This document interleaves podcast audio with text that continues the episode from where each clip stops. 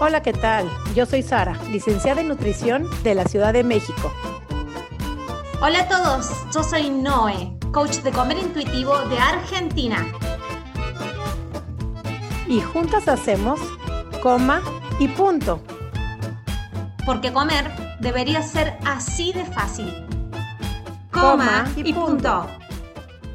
Buen domingo a toda nuestra audiencia. Nuevamente estamos aquí en un episodio más de Coma y Punto. Entusiasmadísima. Es, es, increíble cómo este podcast va creciendo. Vamos encontrando gente de todos los lugarcitos, los puntos del mundo.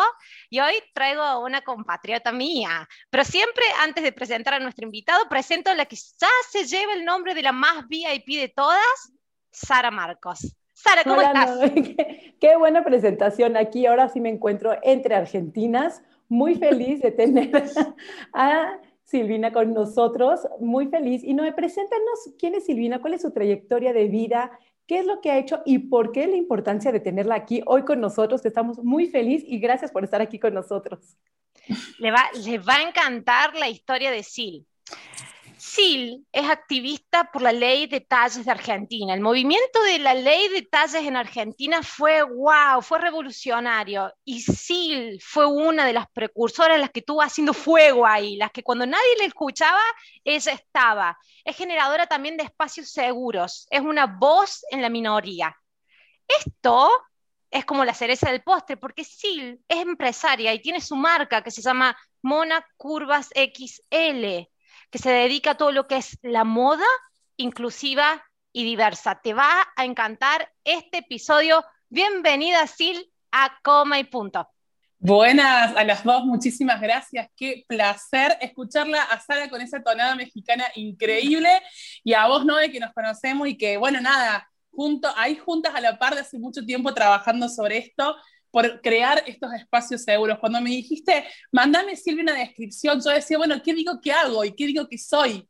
Eh, ¿Y qué me define? Era, era complicado porque he andado por tantos lados que dije, bueno, nada, esto, una, una búsqueda incansable y una creadora incansable de eh, lugares seguros, ya sea para la compra, ya sea para cualquier cosa eh, que tenga que ver con dejar de lado a los cuerpos grandes. es mi lucha, digamos, a mí me toca esta parte, esta minoría, que no somos minoría en realidad, pero somos tomados como tal, así que ese, ese es mi rol en este momento de activar y, de crear más espacios seguros para los, que, los cuerpos que venimos siendo bastante sacados de, de foco de toda la industria de la moda, en este caso que me toca a mí.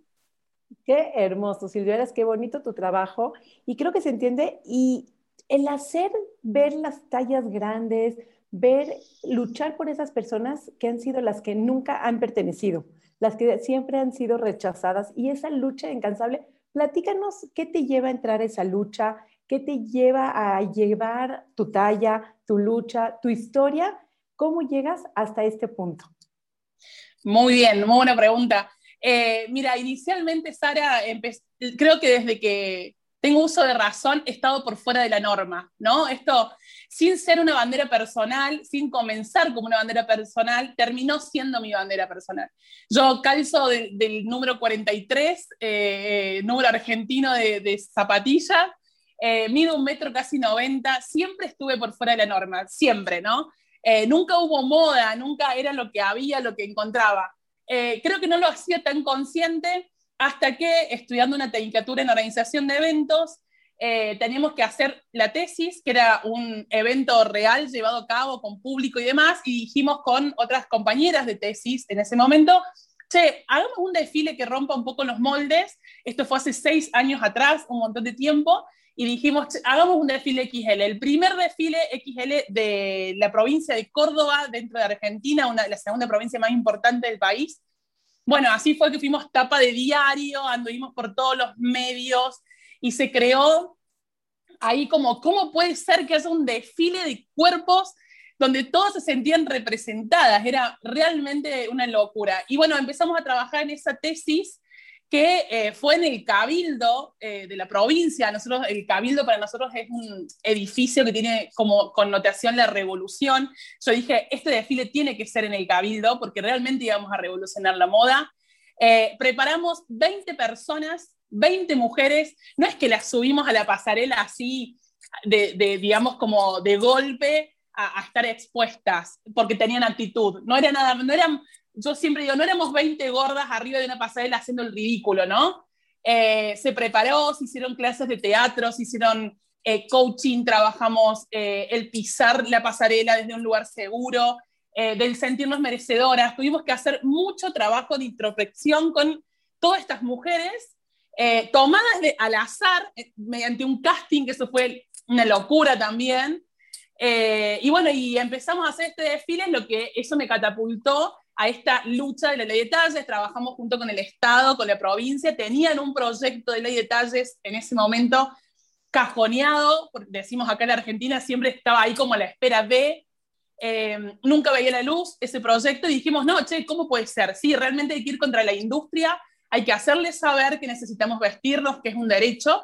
Y cuando no me, mientras la vida me llegó puesta y dije, che, esta es mi lucha, e, es, acá, es acá. Y ahí estaba mi corazón, y te lo cuento se me pone como la piel de gallina un poco también, eh, porque realmente me, me, encontró la lucha a mí, creo, eh, con una voz que yo no, no escuchaba tanto y de repente me di cuenta que, que era ahí, era ahí. Ahora queremos saber más, queremos saber eso. ¿Qué es la parte de tu vida? ¿En qué momento la vida te encuentra con la lucha? Porque todas tenemos esto de que nos mueve todo. En, México dice, me pongo, se me pone la piel chinita, porque ya le he escuchado a, a Sara, pero que dicen, en un momento de la vida fue crisis, hice como un momento de saturación y lo vi después de ese momento de crisis todo bien claro. Contanos tu momento de crisis. Creo que el momento fue cuando entendí que había muchas personas, nosotros teníamos una página de Facebook, ¿no? Del desfile, en ese momento Instagram no era tan copado, o sea, no, no estaba tan desarrollado, teníamos Facebook, y me di cuenta que la gente te escribía la historia, hola, eh, soy Juana, mira, tengo una hija de 16 años que no encuentra ropa, cada vez que salgo con ella me pasa esto, hola, soy eh, Martina, eh, tengo 20 años, tengo bulimia anorexia a raíz de, los, de no conseguir ropa porque me siento frustrada. Hola, y es como, yo empezaba a leer, porque yo manejaba las redes, era claramente la comunicadora, me encanta hablar. Entonces empezaba a manejar las redes y dije, son como yo, o sea, les pasa lo mismo que a mí. Nadie dice, nadie va a gritar. O sea, ese fue mi crisis. Fue como, no vamos a salir a gritar todas juntas lo que nos pasa. O sea, ya está, esto es organización nada más que organizarnos y salir a, una causa y meternos en la política, porque en este país, si no lo politizás, en realidad tenemos que pertenecer a la política, porque la política es ahí donde se barajan las cosas. Y yo dije, bueno, eh, hay cosas que no estaba de acuerdo con la política, sin embargo, el, el, objetivo y la lucha de lo que a mí me pasaba y de la cantidad de voces que yo sentí que había ahí esperando ser representadas, eh, me, llevó, me llevó a estar ahí, trabajé dos años en la legislatura de la provincia de Córdoba y me metí en el tema. Me metí, me metí con, con la industria, me metí con las cámaras de comercio y me, y me metí, ¿no? Y fue como, bueno, eh, ahí fue, ahí fue el tema, creo, inicial, darme cuenta que había mucha gente necesitada de escucharnos, o sea, pero sobre todo esto, una indignación, porque yo decía, ¿qué hago yo con todo lo que me escriben en Facebook? O sea, ¿qué hago? ¿Lo escribo en un libro? O sea, no, no tenía mucho para hacer. No, esto tiene que haber un censo, tiene que, tiene, tiene que haber una ley. O sea, ¿cómo puede haber tanta gente quejándose de una misma cosa y que no haya quejas? Porque íbamos a Defensoría del Consumidor, acá en Argentina, y no había quejas. O sea, se quejaban por redes. Entonces, no, no, no, esto tiene que haber, tiene que haber tanta, tanta población se queja de que no existe el talle, ¿no? Y ahí salimos. Y ahí arrancó todo esto. A ver, ¿y qué pasó? ¿Te metiste y qué lograste? O sea, ¿qué pasó? Oh, ¿Qué oh, cara, la ley de ¿Qué se pasó? ¿Cómo lo logras política? No sé si en México pueda suceder eso, pero digo, ¿cómo a los dos años, ley detalles? ¿Cómo a los dos años eh, del trabajo que empezamos a hacer con la legisladora Nadia Fernández en ese momento, era la dueña del proyecto, se aprueba la ley, eh, la ley de talles a nivel provincial que decía, esto es muy importante, ¿no? No es que te iban a obligar solamente a vender, sino que decía todo, aquel fabricante que, que fabrique en la, provincia de Córdoba, era solo una parte de la Argentina, en la provincia de Córdoba debe contar al menos con una tabla inclusiva y una tabla real. Porque aquel problema no es el etiquete, aquel problema no, no tenemos con que no haya talles. Hay talles mentirosos. Entonces, que el 54 sea 54 en todos lados, no 54 acá, 58 allá, 62 acá, digamos, ¿no? ¿Cuál era la medida? Entonces, eh, la ley de talles saca un, me parece que esto fue fantástico, un censo con un aparato gigante que era como un, que medía, tenía creo que 400 medidas antropométricas y decía, la mujer cordobesa mide y pesa aproximadamente tanto y tanto. Entonces se le puede ir a la industria a decir, che, no nos están vistiendo. O sea, mira la cantidad de mujeres que somos y ustedes no nos están dando el derecho a la vestimenta. Entonces, ese, ese censo se pusieron en las plazas en Mendoza y en, Córdoba y me parece que en Santa Fe también. Se empezó a hacer una movida ya nacional. Ya Buenos Aires estaba gestando el tema y empezamos a unirnos. Las de Córdoba con las de Buenos Aires y las de Buenos Aires con Mendoza en Buenos Aires había militantes y activistas, Brenda Mato, Mariana Petraca, entre otras, que estaban trabajando incansablemente por la ley de talles. Y después de la de Córdoba, al año sale la ley a nivel nacional, que eso fue realmente importante porque los grandes fabricantes no estaban en Córdoba, estaban en Buenos Aires. Entonces había que ir por, por la capital, ¿no? Y ahí se sanciona la ley que yo siempre digo es como, es como un trago medio amargo, porque en realidad sí, victoriosas de haber eh, resuelto con el ley de tasas a nivel nacional, pero falta la implementación. Entonces, todavía está aprobada, pero no reglamentada. Entonces, tenemos que ir a la reglamentación, hay que ver cómo se va a hacer y todo eso que, bueno, nos han cajoneado de vuelta, pero volveremos porque esto no se termina. Así que ese ha sido como el resultado de todo esto. De ahí nace Mona, que es mi marca, que yo empiezo a decir, bueno, voy a traer eh, ropa y voy a traer mi marca, pero no solamente la ropa, yo siempre digo, es una excusa. Yo quería más que una marca, o sea, de ropa. Yo quería más que la ropa. ¿Qué era? Era que te llegaran y te nombraran por tu nombre, Sara, que te dijeran, Sara, ¿qué estás buscando? Hola, ¿cómo estás? ¿Qué necesitas? No que fueras la clienta incómoda que iba a buscar un talle que la marca no tenía. ¿No? Entonces dije, nos tienen que identificar, nos tienen que saludar, nos tienen que hacer sentir cómodos, los probadores tenían que ser grandes. No sé, había muchas cosas para mejorar en la experiencia de compra. Es tan nefasta nuestra experiencia de compra que había que mejorar. Y ahí me en el comercio y ahí me transformo en, en esta marca, digamos, que hacemos mucho más que vender ropa. Y ahí termina más o menos como el principio y el final del caminito que seguimos haciendo. Perdón por hablar tanto. Les, no, qué joya tenemos que invitaste. O sea, estas cosas ni siquiera pensamos que vivimos. O sea, me estás haciendo pensar el vestidor. ¿Cuántos vestidos son chiquititos y no te puedes ni siquiera mover? Y lo tomamos como algo normal, como el espacio de la tienda. Ni siquiera. Exacto. O sea, me estás haciendo caer, no sé cómo dices, la de 1020. Estoy sorprendida de tu historia y muchas mujeres como tú, porque el peor miedo a engordar, y peor no, ya te interrumpí ahí, pero el peor miedo a engordar es que el que ya llegó a la talla L, XL, que sea la última talla que puede encontrar en la ropa. Obvio, por supuesto. Ese es el miedo. Y, y, no la prenda en sí, sino la experiencia de la compra. Claro, Ese es el tema. que comprar.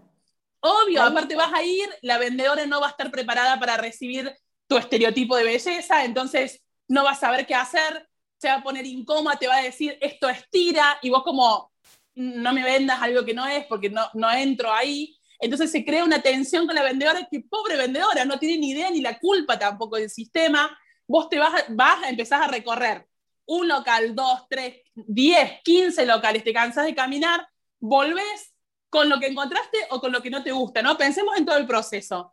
Después, eh, bueno, obviamente un probador incómodo, una vendedora incómoda, eh, todo raro, seguramente un precio más caro para talles grandes. O sea, ya tu experiencia de compra, o sea, salir de compras entre mujeres y amigas, para lo que es para una persona estereotipada o delgada, no es la misma experiencia de salir de compras de amigas para, para los talles grandes. O sea, viste que las amigas de talles chicos, talle S, talle único, te dicen, bueno, vamos de compras y la pasan divino, bueno, nosotras no. O sea, vamos de compra y es un suplicio. Es como, no, la puta madre, me invitaron a un casamiento, ¿qué, la, ¿qué me pongo, no? Y empiezo. que, que me pongo, que no voy a encontrar, y empezás un mes antes a buscar. Y es terrible, entonces pasas por todas esas etapas y al final decís que no me inviten más a un casamiento porque cada vez que me invitan no tengo que ponerme. Entonces, eh, eh, y, y, siempre la culpable sos vos, Sara. Vos que no comes, vos que comes de más, vos que pesás más. Siempre la culpa es nuestra. Sí. Claro, y nunca la culpa es del otro, o sea, eh, digamos, del sistema. Yo no soy culpable. Yo puedo tener el cuerpo que quiera de acuerdo a mi experiencia de vida, mi historia, a lo que me haya pasado. Genética, porque, digo. Claro, totalmente. Entonces, ¿por qué yo tengo que volver a mi casa sintiéndome la que está mal? Si los que están mal son las leyes que los fabricantes no fabrican, la, cultura que no queremos ver más allá del talle hegemónico, o sea, digamos, basta de culparnos, pero cuesta mucho sacar al talle grande o a la gorda o a la XL eh, de, de la culpa, porque siempre se hace responsable, porque siempre nos han hecho sentir culpables. O sea, yo siempre digo, con la novela lo podemos hablar siempre también de esto, ¿no? Eh, yo gorda, yo no tengo conflicto con la palabra gorda, siempre que digo gorda lo digo porque para mí es como decirme narigona alta, no sé, es un, un, aspecto físico. Yo gorda, me como una ensalada y voy a ser juzgada, pero me, y me como una hamburguesa y también voy a ser juzgada. O sea, ¿qué como, digamos, para que la sociedad esté feliz? digamos, ¿no? Para no ser yo la culpable de eso. Porque si como una ensalada, ay, gorda ridícula, te estás comiendo una ensalada, pero seguramente después te comes todo. Y si me como una hamburguesa, ay, mira cómo come la gorda, ¿no? O sea, es como, ¿hasta cuándo es la presión? Siempre nuestra responsabilidad, ¿no? Entonces con la ropa pasa lo mismo. Y los fabricantes que te dicen, no, no hay público que sí, no hay público talle grande. No, no, no hay no, nosotros hacemos talles grandes y no se venden. no se vende. ¿Qué? O sea, señores, no, bueno, así. Pero yo llegué a la conclusión de que es una cuestión cultural. O sea, yo estoy, yo, Argentina tiene un gran problema, hablo desde mi país porque es lo que conozco, de que nosotros seguimos mirando mucho a Europa. Nosotros estamos como, como embobados con Europa, así como, ay, Europa, ¿no? Europa tiene otra antropología. Nosotros somos latinas, nosotros tenemos caderas, tenemos espalda, tenemos gusto. Nosotros no venimos de la fisonomía de, Europa, claro. Que digamos, en la diversidad de la, de la belleza, todo, todo, está bien, digamos, pero nosotros no tenemos esa, esa, esa, historia en nuestro cuerpo. Entonces, ¿por qué queremos encajar en ese talle único, en ese, acá talle único, como si fueran las personas sacadas de un molde, ¿no? Eh, entonces hay, hay, un grave problema cultural. Después de eso, después pasa el no quiero vestir como marca talles grandes. O sea, yo, yo ah, talla, o sea, yo marca retop, no voy a vestir gordas. ¿no? Porque para mí, ¿qué significa ser gorda? Volvemos a lo cultural. ¿Cuál es la construcción que yo tengo de, ¿no? Pero para mí radica en la cultura el gran conflicto que tenemos. No pasa así en Estados Unidos, porque está con, no sé, una marca Forever que es divina y sin embargo hasta el 3XL tranquilamente, ¿no? Entonces, es una cuestión cultural. Los argentinos somos así como muy eh, reacios a los cambios, somos lentos para los cambios, eh, América Latina en realidad es muy lenta para eso, así que bueno, estamos en esto. Estamos en la moda viene de Europa, ¿no? O sea, toda la moda viene de Europa. Por supuesto. Europa. Entonces hay que seguir esa moda de Europa. Por supuesto. claro. el, otro día, el otro día en México una influencer mexicana estaba hablando de la ley de tallas y de que en México no había, seguramente, y es seguidora de nuestro podcast, ya seguramente se van a contactar con, con la SIL. Te lo estoy diciendo desde ahora, ¿eh? Obvio, para hacer lío. Claro, no, es que es los pasos a seguir, que hay que tener en cuenta y todo eso hay que tener una referencia. Son cosas que no se han hecho antes, entonces tienes que buscar a alguien que ya lo ha hecho para seguir el mismo camino, así que seguramente te van a estar contactando. Quería, antes de, que nos salgamos del tema, eh, yo se ve una amiga mía que eh, tiene problemas con la imagen de su cuerpo, sufre su cuerpo, le llevé una experiencia de los showrooms de, de la SIL, de Mona. Sari, vos sabés que eso después salió, yo no te contesto, sí, porque no le querías poner a ella en ese momento. ¿Te acuerdas que ve una amiga una vez sí, comprar sí, bien? Salió y se puso en la escalerita de, del piso para bajar y se largó a llorar. Y me dice, Noé, qué hermoso lo que acabo de vivir. Dice, mira las chicas, las veo, viste que a los, te quiero aclarar, Sari, a los showrooms de, de, de Mona, las chicas saben la fecha que tienen que ir cuando traen lanzamientos están todos los novios esperando afuera del showroom, todas, van todas con su novio, están todos los novios esperando y esas entran y es una fiesta adentro. Van todas con sus aretes, van todas bien. van todas con música. Música adentro, Es, es, una fiesta. Entonces, a mí me encantó lo que logró Sil, porque lo que era un sufrimiento para muchas mujeres, primero desde cómo te miraban, segundo desde que tenías que sudar todo en un probador que era re chiquito, a que fuera una fiesta con música, con gente alegre, es una reprogramación mental tremenda para, claro, para empezar a, tener una relación diferente con, con tu cuerpo, como cómo, cómo, vestirlo, y que empieza a ser un placer vestir tu cuerpo. No hay nada más lindo que encontrar cosas que te, que te vistan, porque es un mimo. Que sea. Encontrar, encontrar lo que te representa, ¿no? Porque digo, también la vestimenta habla de nuestra identidad. Entonces, tener que ponerme algo que no me identifica es muy doloroso para mí que yo forjé mi identidad, digamos, ¿no? ¿Por qué yo me tengo que poner algo? ¿Por qué si a mí me gustan los colores me tengo que vestir de negro? ¿Por qué si a mí me, o sea, ¿por qué? A mí, nosotros trabajamos con mucho público adolescente porque las redes son muy fuertes y me llega mucho público adolescente. Bueno, ahí hay un laburazo para hacer, ¿no? Eh, muchas van con los padres y ahí podemos hablar horas de ese tema, ¿no? Van con los padres y vos decís, y sí, claro, ¿cómo esta niña no va a tener todo este conflicto si la mamá le está diciendo eso te hace ancha, eso te pone, ¿no? Entonces las invitamos también a, ir solas, porque le digo siempre a las chicas, nosotros estamos preparadas para recibirlas. No hace falta que vengan con acompañantes. No hace falta, no hace falta la aprobación de nadie. Nosotros vamos a trabajar sobre eso acá. Entonces hay un tacho de basura gigante que dice dejar ir acá, ¿no? Para votar lo que quieras y ahí puedes tirar y las hacemos escribir. Eh, no sé qué cosa, lo hace un bollo, lo rompe y lo tira, porque como si fuera un acto psicomágico, ¿no? Hay un cartel en el probador que dice, mi compromiso frente a este espejo, ¿no? Es probarme la ropa que me gusta. Porque primero es un compromiso que tenés que tener, un merecer, digamos. Bueno, hay todo un trabajo de la experiencia de compra desde que uno entra mona hasta que uno se va, digamos. Eh, esto, probate lo que quieras, puedes probarte todo, van con 15, 20 prendas así, sí, lo que quieras.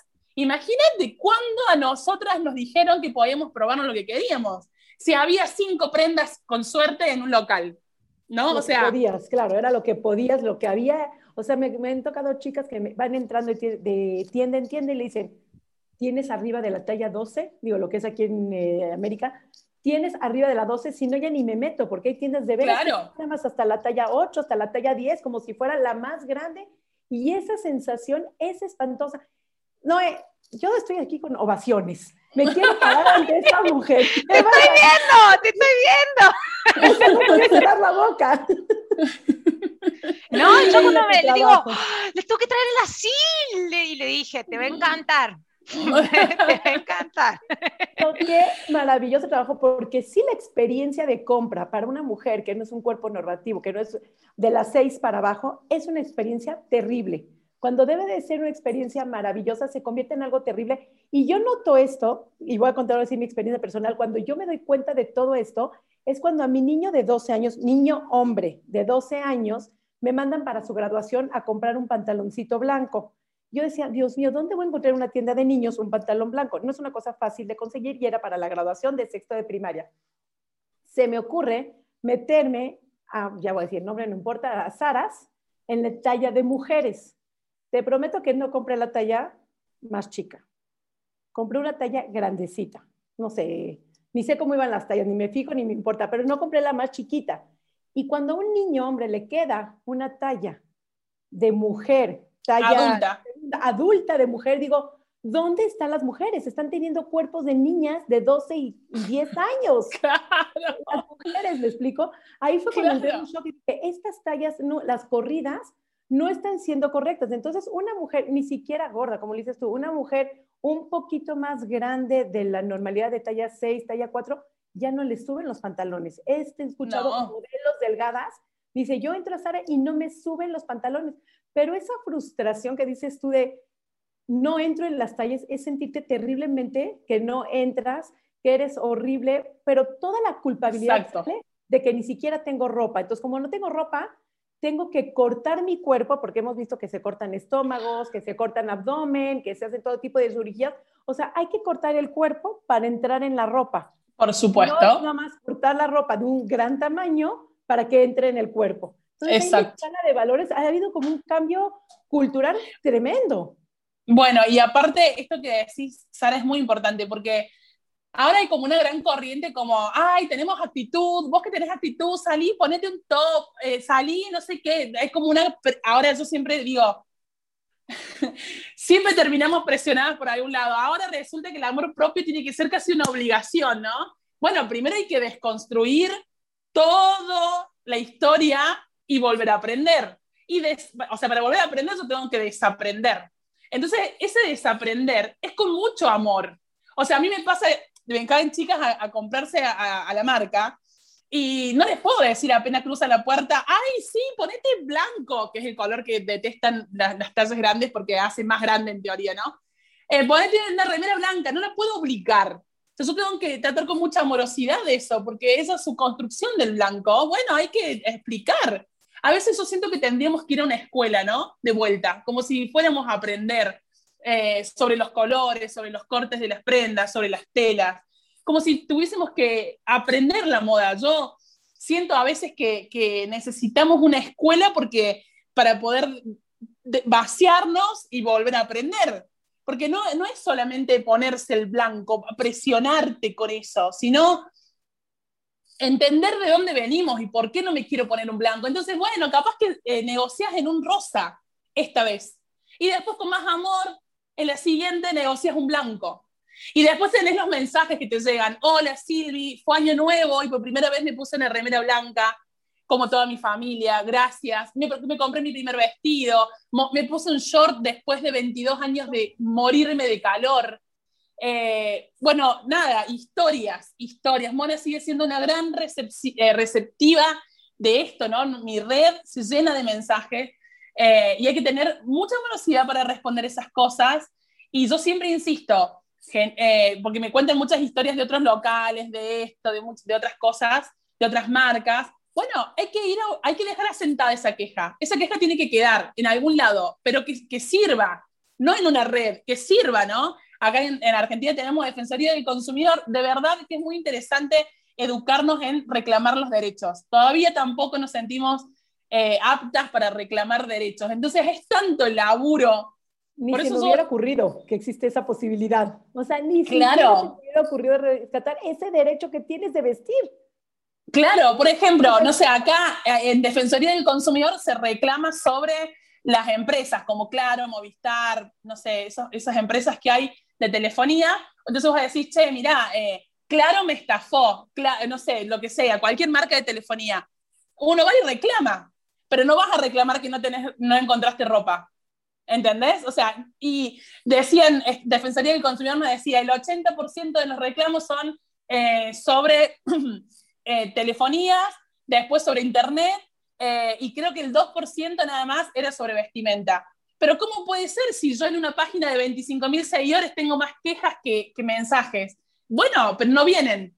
Y no, porque no se sienten merecedoras del reclamo. Si nadie nos hizo creer que teníamos derecho. Entonces, vuelta al tema, ¿no?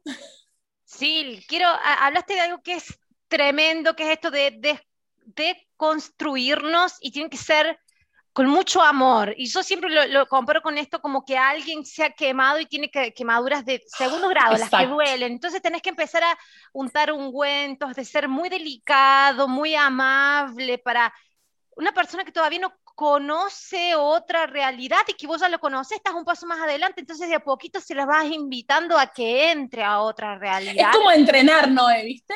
O sea, es como, es como un entrenamiento de amor, porque a mí a veces me dicen, ay, yo quisiera tener tu actitud para ponerme tal cosa, ¿no? Eh, para, pues yo siempre hablo de salir eh, con, de short, porque yo no me cago más de calor hace rato y que yo no paso más calor, ¿eh? O sea, a mí ya me sacaron del negro el rayo del sol hace rato.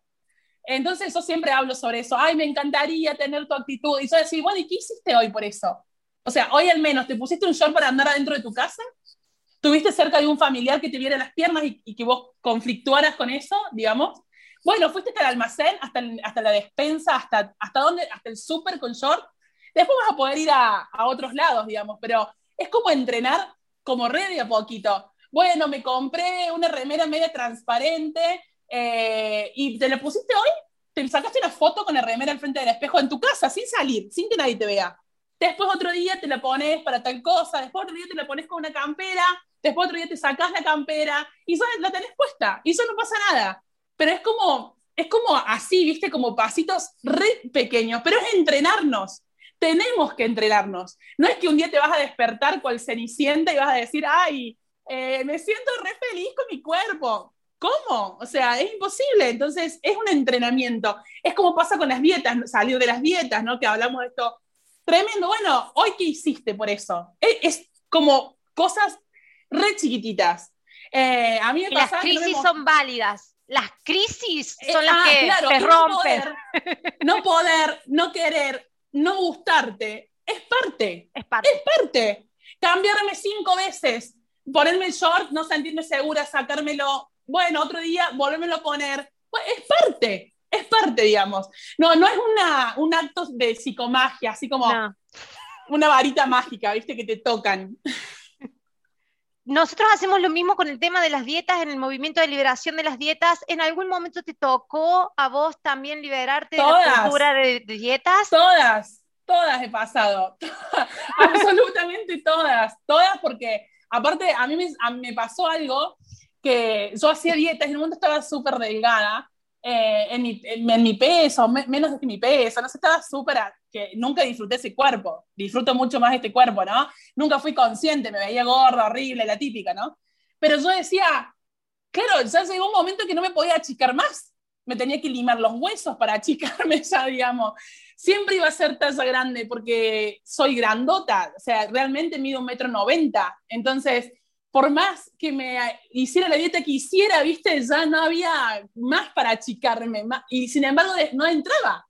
Entonces, bueno, no me quedan dietas por hacer, ¿no? No me quedan dietas por hacer.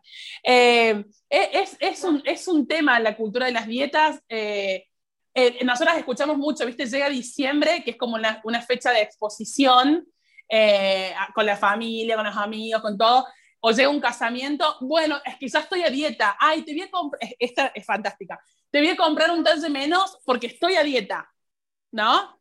Entonces te llevas una prenda incómoda, te queda. que, nunca te queda, gastas plata, dinero, nunca, pero, viste, hay como una promesa, eh, estoy a dieta, ¿eh? Porque no, no, no, estoy... Pero te voy a contar otra mejor. Cuando pierden peso, compran ropa chiquita, ¿no? Que en ese momento están. Es la ropa que menos te dura, que menos tiempo usas, porque aparte vas a comprar con toda la emoción. Le echas ganas, gastas toda tu plata en esa ropa chiquita, porque aparte con la creencia de que si compro ropa chiquita, mi cuerpo nunca va a volver a engordar. O sea, claro. La ropa, mi cuerpo tiene que entender que ya compré la ropa chiquita y ahí se tiene que quedar. Y entonces, claramente, estamos claros que regresa el cuerpo y no nada más regresa donde iniciaste, muchas veces hasta más kilos y esa claro. vives en tu cárcel constante porque tienes que entrar en esa ropa cuando es eras. Cárcel. Es una cárcel emocional, entonces. Es obvio.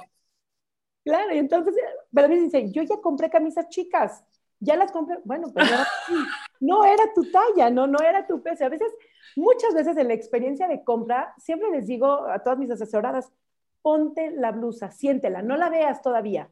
Siente cómo la sientes, la sientes apretada de acá, la sientes que te pita. No la compres, no es para ti. Exacto. Exacto. La ropa que te queda cómoda es la ropa que usas mucho más veces, que está adecuada a tu talla en ese momento, en tu peso. Voy a anotar eso, siente la ropa, lo voy a anotar, porque me parece espectacular el registro que hay que tener. O sea, meterte, yo, viste, las personas más grandes, sobre todo las, las, que acompañan a las hijas, le dicen, no te compres calza, porque con la calza perdés el margen de cuánto engordás, ¿no? O sea, comprate un jean, porque el jean te limita, ¿entendés? Hay que estar incómoda para comer, porque si estás cómoda, comes más, ¿no? O sea, Sí, increíble. Lo, todo esto lo escuchás. Lo escuchás ahí. ¡Ay, Dios! ¡Ah! Y yo así, queriendo matar, ¿entendés? Entonces tengo que ponerme así como en, un temple y decir, mamá, o sea, es como, viste, hola mamá, ¿cómo va? No, mira, mamá, eh, por ahí deberíamos pensar tal cosa, pero sabes, viste mi cara, yo tengo mucho carácter, entonces a veces le diría, cállese, señora, déjele chica en paz.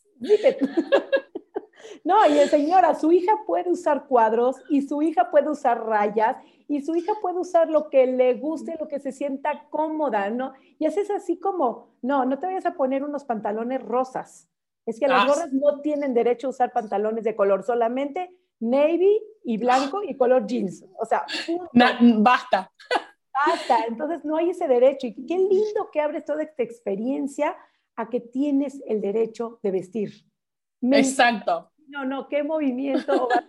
para aquí Silvina, qué barra, hermoso movimiento. Y definitivamente cada quien tiene esa experiencia y no es de que, ok, tú porque mides 1,90, ah, bueno, ella está grande, pero no importa el que mide 1,60, 1,50 y está en talla extra large, 1XL, 2XL, no importa qué XL tengas, es solamente un número. Eso no te define como persona. Exacto, no exacto. persona por la talla que. Las tallas son como nada más para que los vendedores puedan una guía, es una etiqueta que tienen. Claro. Exacto. Es para identificar eh, inventarios, pero no porque le echas más ganas, le echas menos ganas, eres mejor persona, te quieres más, te cuidas más. ¿En qué momento vamos a poder entender que el cuerpo es el cuerpo y siempre lo digo, ¿en qué momento creímos que los changos tenían que ser, tener el mismo cuerpo que el hipopótamo o que la jirafa o que la margarita como la rosa, como el nopal? Cada cuerpo en seres vivos tenemos que ser diferentes y tenemos que entenderlo así. Pero tienes razón que la cultura de dietas ha estereotipado que todo mundo tiene que entrar en talla 2 a talla 10. Y algo muy importante, Sara, con esto para, para ¿cómo hacemos para que este, esto, este movimiento se vuelva cada vez más común, más, más normal verlo, digamos, ¿no? Bueno, viéndolo. O sea, hay que empezar a, ocupar espacios. O sea, hay que, nosotros nos pasa, nosotros hacemos producciones, muchas producciones de foto, y las producciones a veces las hacemos en el medio de la calle, en el medio del centro de la ciudad, ¿no? Entonces la gente, nos vamos con, con fotógrafo y totalmente profesionales en el momento del modelaje, y la gente se para como, o sea, como tipo una, ah, una gorda puede, ah, puede ser modelo, ¿entendés? Como, ¿cómo puede ser que lo hagan tan profesional, no? Y la gente se para a ver porque no puede creer lo que ve. Entonces yo digo, ay, nosotros tenemos que empezar a ocupar espacios. Em, cuesta, porque a veces el espacio nos tenemos que hacer medio como a los empujones, pero hay que hacernos el espacio, hay que mostrarnos, hay que visibilizarnos. Eh, yo digo siempre, yo hoy me voy a poner un short para que vos que estás del otro lado, que crees que no lo podés usar, me veas a mí y pienses que sí. ¿Entendés? O sea, tenemos que naturalizar el, eh, una, el cuerpo grande eh, con malla eh, en una playa, en una pileta, en una piscina, tenemos que naturalizarlo, porque si no lo vemos, no, no existe. Claro, si no lo veo, no existe. Queda como acá, como en, en, el ideal, digamos. No me sirve que solamente estés en tu casa de bikini me sirve que vayas a la piscina. O sea, porque si estás en tu casa, nadie nos ve y volvemos a lo mismo. Entonces, y también otra cosa, las mujeres muchas veces creemos que nos están mirando eh, de malas maneras o despectivamente, y por ahí en realidad lo que la otra te está mirando como diciendo, mira, qué genia, qué buena onda que se está pudiendo poner una bikini. Yo quisiera poder hacer eso. Pero, pero pensamos automáticamente que nos están mirando para criticarnos. Entonces quizás la otra está siendo inspiración para la otra, ¿no? Pero si te contáramos, juntábamos 30 personas en los cursos con Sara, si qué es lo que está pensando una de la otra, cada ah. una está pensando que los otros están pensando mal de uno. Están todas en la misma. O sea, nunca está pensando mal nadie del otro, todos están pensando que los otros están pensando mal de uno. Entonces, si juntamos un montón de mujeres, realmente nadie está jugando el otro, están creyendo que el otro lo está jugando a uno. Exacto, la cabeza. Sí, ahora hay, hay muchas redes sociales, cada vez lo estamos viendo más, desde todos los lados, desde todos lados, hasta médicas, que hemos invitado doctoras. Y me encanta porque son mujeres, las mujeres llegamos al punto de quiebre con el tema del, del cuerpo y de las dietas y todo, es genial. Y ahora hay contención en redes sociales, el trabajo que haces vos, el trabajo que haces de visibilización. ¿Cómo hiciste? Porque siempre cuando hablo eh, con personas que han tenido que hacer ese punto de quiebre, cambiar su cabeza y hacerlo de manera como intuitiva, básicamente, porque decir, ¿qué sigo? ¿Qué es lo que hago ahora? ¿Qué empiezo a escucharme a mí? ¿Me empiezo a respetar a mí? ¿Cómo que hago? ¿Cómo lo hiciste? Porque cuando vos hiciste este corte, cuando vos te, digamos, te propusiste hacer todo este desfile hace seis años atrás, no había nada de lo que hoy hay en redes mm. sociales. Contame eso. ¿De dónde sacaste? ¿Cómo se te ocurrió? No, no sé, me, fui dejando llevar, no sé, la verdad es que ni yo misma sé de, cómo se hace. A veces me preguntan, Eh, sí, obviamente me perfeccioné un montón en marketing, yo tenía mucha idea del marketing, pero sobre todo yo siempre digo, el, ser humano necesita pertenecer, ¿no? Siempre queremos ser parte del, grupo de la primaria, de la escuela, del grupo de danza, de nuestros amigos del barrio, no sé, somos, siempre queremos pertenecer a una familia, la búsqueda siempre es esa. Bueno, yo, yo decía, yo quiero que quieran pertenecer a, la comunidad de Mona. Y quería formar una comunidad, no quería que solamente me compraran ropa, quería que, que fuera mucho más que eso. Em, creo que es importante entender que en las redes no se puede pagar un community manager que responda respuestas automáticas, eh, sino que lleva mucho tiempo, lo sabrán ustedes, las redes sociales llevan muchísimo tiempo, más en lo que hacemos nosotras que recibimos mensajes de muchísima eh, emotividad. Claro, hay mucha, mucho dolor detrás. Mucho dolor, mucho dolor. ¿Cómo yo te respondo una historia que me estás contando enorme sobre algo y te pongo gracias, Bella, por compartirme tu respuesta? ¿Qué? o sea, eh, y vos me estás contando que tu mamá a los cinco años te puso a dieta. No sé, viste, es como, creo que hay que no perder la humanidad, creo que hay que esto, las redes sociales no pueden perder la humanidad, qué es lo que está pasando muchas veces. Eh, y también ser selectiva también con quién te influye, ¿no? Eh, ¿Qué consumimos en las redes? Yo quería ser, eh, quería ser el del consumo del bien. uno puede elegir estar en una red social y no generar ningún impacto y puede tener muchísimo más trabajo y generar un impacto, que lleva mucho más trabajo, muchas más horas, mucha más cabeza. Pero bueno, ¿de qué lado estamos? Es una decisión personal de cada uno. Yo siento que esta es como mi misión de vida, que un poco hablaba la Noé, pero esta es mi, esta es mi huella, ¿no? Eh, este, en este, al menos ahora, en este camino. Oye, sí, yo quiero hacer una pregunta. ¿No has pensado hacerlo esto internacional? Me muero. no quedarte nada más en Argentina. En ahí vamos, me parece. ahí vamos, me parece. todos los continentes, porque esto tiene que sonar, tiene que llegar. Estoy feliz de que estás acá, porque capaz de que alguien de alguna de nuestras escuchas que hayan de allá afuera se le despierte esa chispa, empieza, existe esa necesidad de ir al consumidor y decir, oye, esta tienda no está vendiendo tallas que merezco poder comprar también. O sea, cosa que hoy te lo digo, a mí ni siquiera se me había ocurrido, era como normal ir a las tiendas que no haya tu ropa y bueno, donde encontrarás y todo. Pero tienes razón, existe un derecho que no todas tenemos que ser la, el cuerpo normativo. Entonces, te invito a que busques la manera de salir. lo haremos, Hoy le vendemos a todo el país. Hoy le vendemos a toda Argentina a través de una tienda online que no sabes lo que fue desarrollar esa tabla de talles nuestra porque teníamos que agarrar cada fabricante, nosotros somos revendedoras de otras marcas, de otras, de otros fabricantes, fabrican para nosotras, entonces teníamos que agarrar cada fabricante que le ponía el talle que se le cantaba, eh, en nuestra tabla, en una, medir las prendas por prenda por prenda, para saber, para desarrollar una tabla propia, hacer un video instructivo de cómo tomarte las medidas, porque esa es otra. Nadie se toma las medidas, a enfrentarse al cuerpo. ¿Cuánto mido? ¿Cuánto mido? No, lo quiero saber, no quiero saber, no quiero saber. No, ¿cuánto mido, digamos? ¿Cuánto, es, ¿Cuál es la, la, dimensión de mi cuerpo? ¿Cuál es el problema con la dimensión de mi cuerpo? ¿No? Entonces, también que se midan, esas piden a ojo el talle, pero no, medite, medite, necesito que te, que te veas el cuerpo, que te lo registres. Eh, no, no, es que no me quiero medir. ¿Por qué no te quieres medir? Y bueno, de vuelta, ¿no? Pero hubo que hacer un trabajo enorme para poderlo vender al país, porque nosotros Argentina es muy extensa, entonces teníamos, eh, cuando mandábamos al, al, último, a la última ciudad del país, eh, Mona llega ahora a toda Argentina. Ojalá podamos hacerlo internacional, me muero, sería hermoso.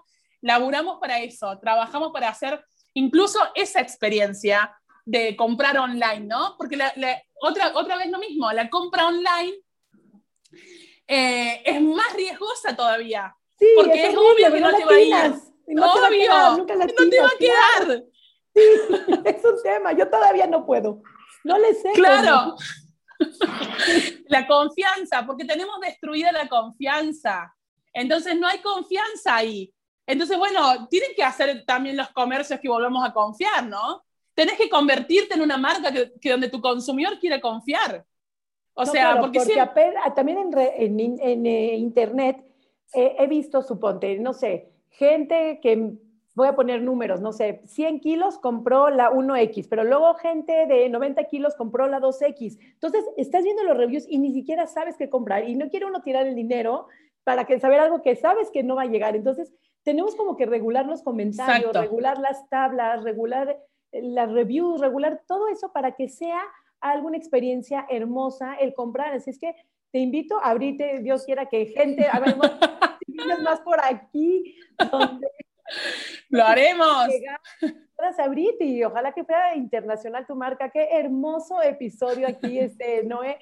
Yo este voy a, voy, a, voy a llamar a todas las mexicanas que estaban interesadas en la ley de talla de México que se estén conectando con, con Silvi. Seguramente ahí Silvi va a sacar muchísimos más contactos para que toda su ideología, toda su bajada, todo su tratamiento, porque es un tratamiento lo que hace con sus clientes la Silvi. es un tratamiento de verdad lo podás replicar para otras que lo estén necesitando, que vos ya lo has hecho y es mucho más fácil que otros tomen tu idea que ya la hiciste y la repliquen. Sí, y, sobre todo esto, copiar proyectos, ver si son aplicables, eh, sacar esto de acá. Nosotros creo que trabajamos en todo el país. En ese momento, bueno, leíamos Mendoza, que por ejemplo, no sé, en una, en una parte, en uno de los artículos de la ley, decía, incluía a, un, a, a obligar a los comercios a que tengan una publicidad real. Entonces decíamos, che, esto está bueno de Mendoza, hay que buenísimo. Claro, che, y después veíamos de Buenos Aires que decía que había que, eh, no sé, otras cosas, digamos, y, también decíamos, eso hay que copiarlo. Entonces se hizo como a nivel nacional una ley muy buena, que bueno, ahora esperaremos que estos señores quieran trabajar para reglamentarla eh, y vamos a seguir presionando porque necesitamos.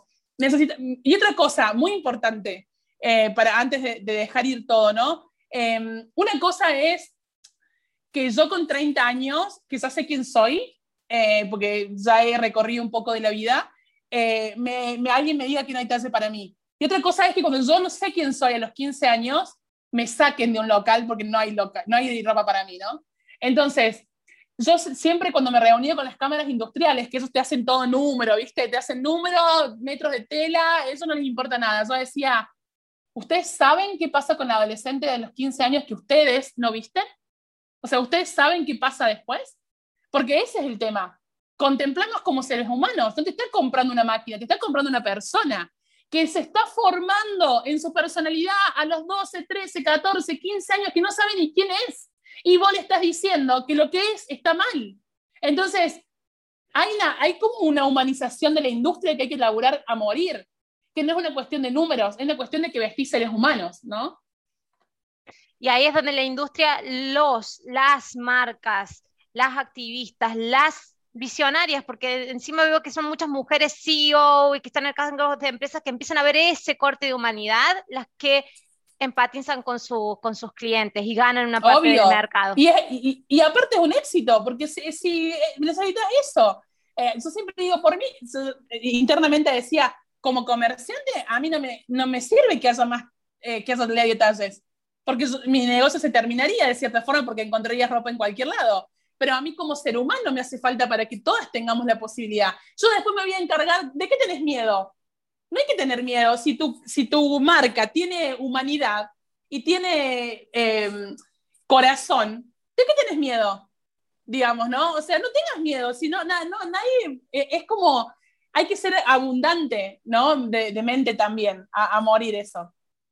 Espectacular, sí, es, es coach, la, la sigla así de acá hasta el lunes coach en todo, en el marketing, es, empresaria, es empresaria, porque ella dice, no sé si me queda grande, si soy emprendedora, qué es lo que sos, sos una empresaria de la vida, del alma y de la recuperación de personas que se han sentido muy dolidas por mucho tiempo y relegadas y escondidas y han vivido en secreto prácticamente para no mostrarse por las dudas, no les haga mal a los otros que están viendo ahí que esas se muestren. Gracias, Sil, por tu trabajo. La Sil fue una de las primeras que cuando yo le conté de mi libro, de lanzamiento, me dice, ahí estamos nosotros, Noé. Fue incondicional el apoyo que ella tuvo. Eh, por eso te contaba, Sari, de que en la tapa de mi libro, la ropa que estoy vistiendo en la tapa y en toda la sesión de fotos de esas, de, de la tapa de mi libro, es la ropa de ella. Es la ropa de mona. eso va a quedar para, para, mí eh, siempre. Por eso digo, uy, que no me había olvidado de la SIL para el podcast. Es increíble que me haya olvidado de la SIL. De verdad, ansío, anhelo. Gracias a ustedes que, este podcast, este episodio se ha escuchado en alguna campanita por ahí en otro país, que tengan que replicar lo que vos estás haciendo en Argentina, porque la ley de talles para que América Latina, las mujeres latinas tengan una contención de su naturalidad de cuerpo y ya nos tengamos que divorciar o cortar el cordón umbilical de los talles europeos, de acá para el Exactamente. y entender que la belleza es diversa, viene en mil formas, y eso, nada más, es entender la diversidad de la naturaleza, que un poco lo hablaba Sara, nada más que eso. Por, ¿Cómo puede ser que nos cueste tanto entender? Exacto, o sea, a veces dice, qué buena autoestima que te ponen. No, no es buena autoestima, es mi derecho de vestir lo que tenga ganas de vestir. si es corto porque hace calor y si es chamarra porque hace frío, pero no es buena autoestima poner un pantalón rojo, es porque tengo ganas de vestir ese pantalón rojo. No se necesita autoestima. Exacto. Creerte ese derecho, tienes un derecho de vestir, de sentir, de vestir cómoda, de no estar apretada, de no estar incómoda, de no quedarte lo que no te quieres quedar. Y si tienes un cuerpo chiquito ahorita, no gastes ropa, espera que tu cuerpo tenga ese rango de peso definido para poder sentir esa ropa y vestirla con esa belleza, esa libertad que tiene todo tu derecho a hacer Silvi, please, importantísimo, tus redes sociales, porque quiero que todo el que te escucha te pueda seguir y, estar en contacto contigo, porque ha sido, no, así, las que me están escuchando en Spotify no están viendo mi cara, las de YouTube pueden ver mi cara que no cerré la boca todo el episodio, me quedé enamorada ahora sí. Eh, Mona, Mona Curvas XL en, en Instagram, en Facebook también, y mi Facebook, y mi Instagram personal es Silvina Farías, me pueden escribir ahí, no hay problema, eh, estamos para eso. Eh, mi deseo por este 8 de marzo que se viene en Argentina es el Día de la Mujer, eh, creo que es internacional, así que viene el 8 de marzo full, es de que dejemos de competir entre nosotras, eh, sobre todo, dejemos darle el gusto al patriarcado que nos tiene tan, tan ahí tomadas con eso, y que podamos tener un poco más de registro hacia nosotras, nada más, nada más. Así que feliz día para ustedes, que estamos muy cerquita al 8 de marzo. Eh, gracias por estos espacios que sean muchísimos más. Esto se hace así entre todas. Eh, no hay otra manera, no hay otra manera. Yo digo que soy una voz en la minoría eh, y, somos, y la, verdad que somos muchas las que estamos haciendo. Gracias por los espacios, gracias por el trabajo de edición que se van a poner ahora, el tiempo que me han dedicado, coordinar este horario en otro horario distinto de otro país. Así que muchísimas, muchísimas gracias. No, a ti, a ti por tenerte, de veras mi corazón queda lleno, mi piel completamente chinita. Quedo fascinada y espero que este, vamos a darle esta difusión que se requiere porque ese derecho de vestir es un derecho, el privilegio de poder estar cómoda, feliz en tu ropa. Así es que te abrazo, te abrazo a distancia. Mis redes sociales, Nutrición Sari en Facebook y en Instagram. Y compártanlo, de veras que yo creo que hay mucha gente que necesita escuchar este episodio, así es que te pedimos con el corazón que lo compartas, no sabemos a quién le puede llegar, qué cambios pueden hacer, podemos tener muchas Silvinas aquí haciendo la diferencia en el derecho de vestir de la mujer. No es, cierra el episodio y redes, por favor. Mis redes sociales son Mi Cuerpo Sin Reglas, tanto en Instagram como en Facebook, también en mi canal de YouTube, donde sale la grabación de este podcast. Y antes de cerrar, siempre, siempre decimos esto de que si te sirvió, compártelo. Este episodio es compartilo. No me importa si te sirvió así. sé que te ha servido, compartilo, porque sé que va a servir. En todos los países que lo escuchen, va a servir. Entonces, el cierre de este episodio va a ser compartilo, compartilo, compartilo, porque necesitamos que todos los países de Latinoamérica tengan leyes detalles. Gracias por estar ahí. Hasta el próximo domingo. Chao, chao. Coma y punto.